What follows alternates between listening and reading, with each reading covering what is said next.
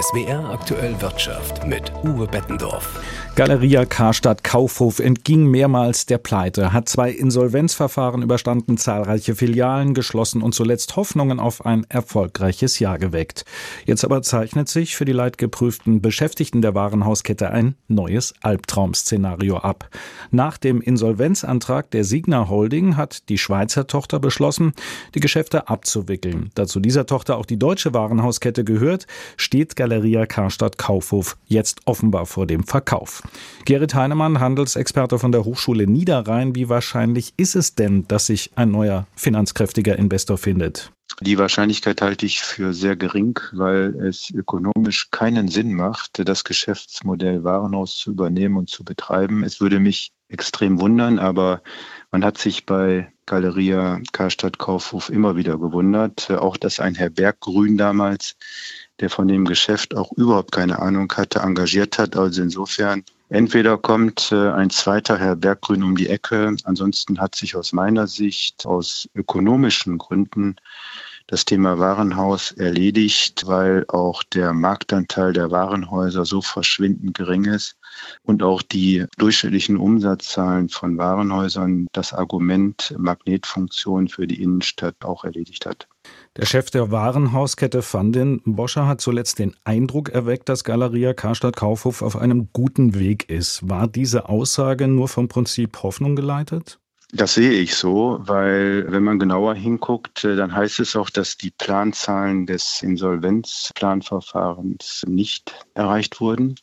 Umsatz plus äh, ist heutzutage inflationsbedingt auch eher nominal, aber nicht real.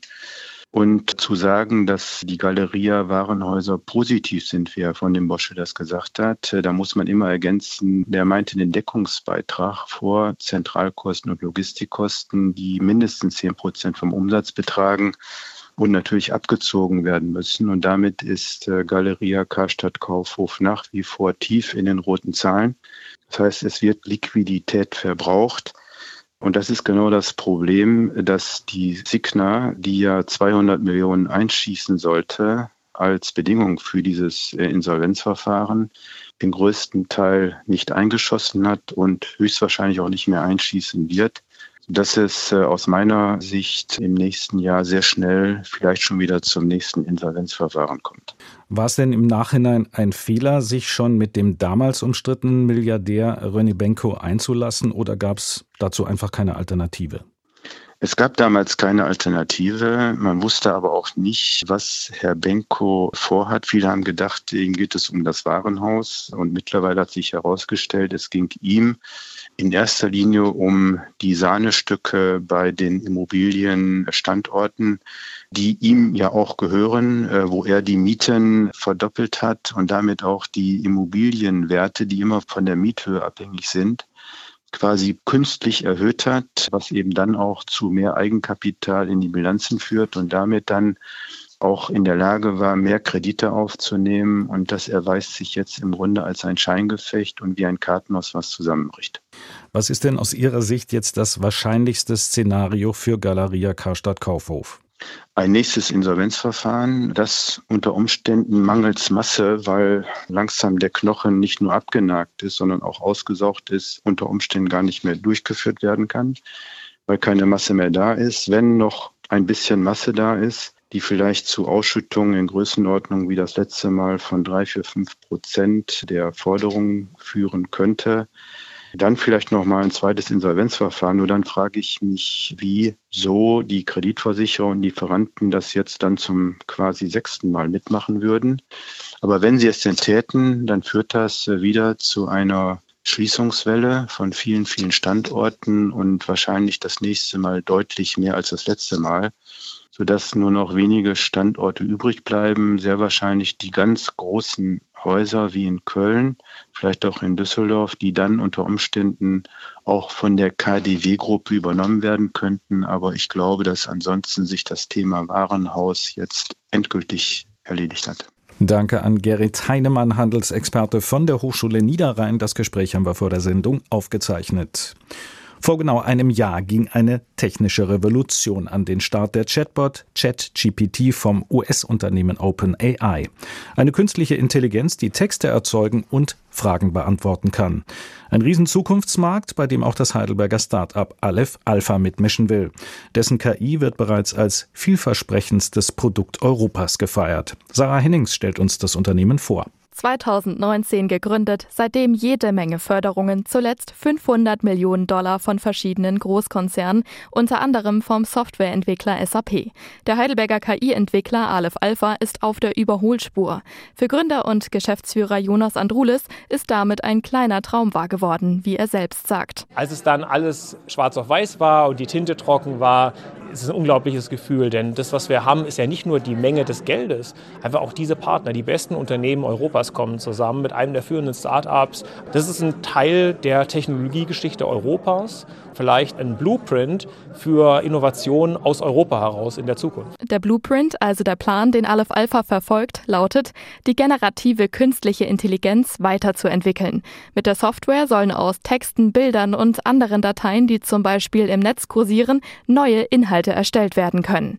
Ähnlich wie beim bekannten Chatbot ChatGPT, nur eben nicht für Internetnutzer, sondern für Unternehmen und Organisationen.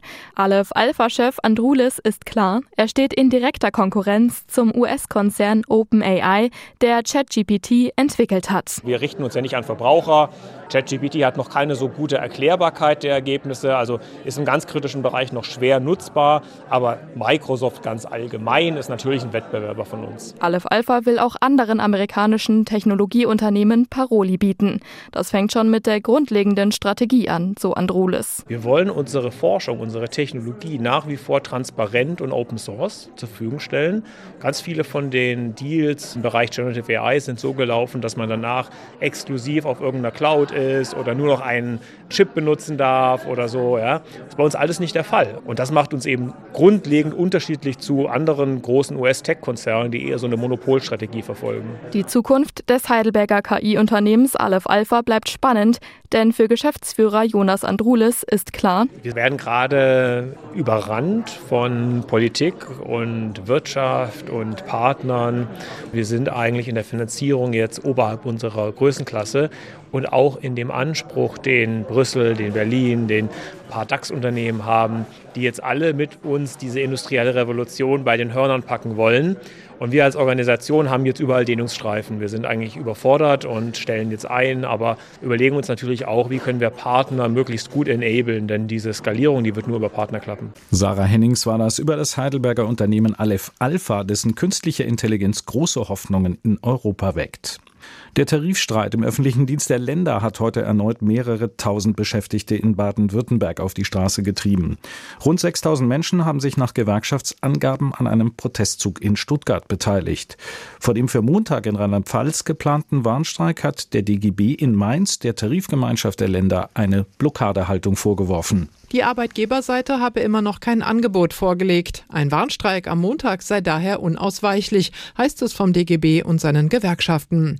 Sie haben die Landesbediensteten in Rheinland-Pfalz dazu aufgerufen, am 4. Dezember in den Ausstand zu treten. Neben Beschäftigten verschiedener Landesämter würden unter anderem auch Bedienstete der Uni Mainz, wie der Mensa, der Rhein-Mosel-Fachklinik Andernach, der zentralen Bußgeldstelle, als auch angestellte Lehrerinnen und Lehrer streiken. Teilweise könnte daher auch Unterricht aus ausfallen, heißt es von der GEW. Auch in Baden-Württemberg werden am Montag Landesbeschäftigte streiken. Der Schwerpunkt liegt in der Region Rhein-Neckar. Die Gewerkschaften fordern 10,5 Prozent mehr Geld, mindestens aber 500 Euro mehr im Monat, bei einer Laufzeit des Tarifvertrages von zwölf Monaten. Am 7. Dezember werden die Tarifverhandlungen in Potsdam fortgesetzt. Sabine Geipel, SWR Wirtschaftsredaktion. Der Chef der IG Metall Baden-Württemberg, Roman Zitzelsberger, gibt sein Amt Ende März auf. Das hat der 57-Jährige bei einer Gewerkschaftskonferenz in Pforzheim angekündigt. Zitzelsberger nannte dem SWR die Gründe für sein Ausscheiden. Ich habe mich nach 35 Jahren hauptberuflicher Tätigkeit in der IG Metall, zehn Jahre hier im Bezirk, einfach überlegt, es wird jetzt nochmal Zeit, was Neues zu tun. Ich hatte ja im Frühjahr erklärt, dass ich nicht für Frankfurt zur Verfügung stehe nach einem kurzen gesundheitlichen Ausfall. Und ich habe jetzt einfach Lust, nochmal was Neues zu machen. Jetzt ist ein guter Zeitpunkt und deshalb habe ich heute erklärt, dass ich zum 31.03. mein Amt zur Verfügung stelle.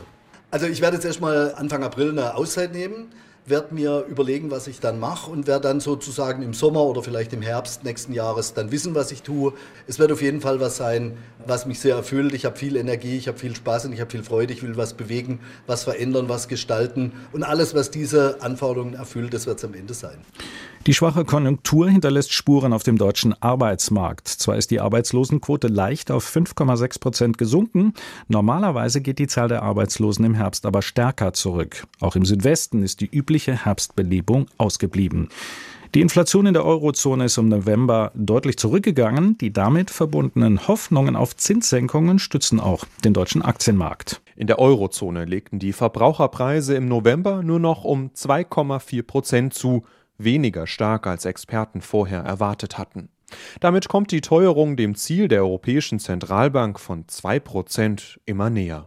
An den Märkten spekulieren viele bereits über eine baldige Leitzinssenkung. Das würde zum Beispiel auch Aktien als Anlageklasse wieder attraktiver machen.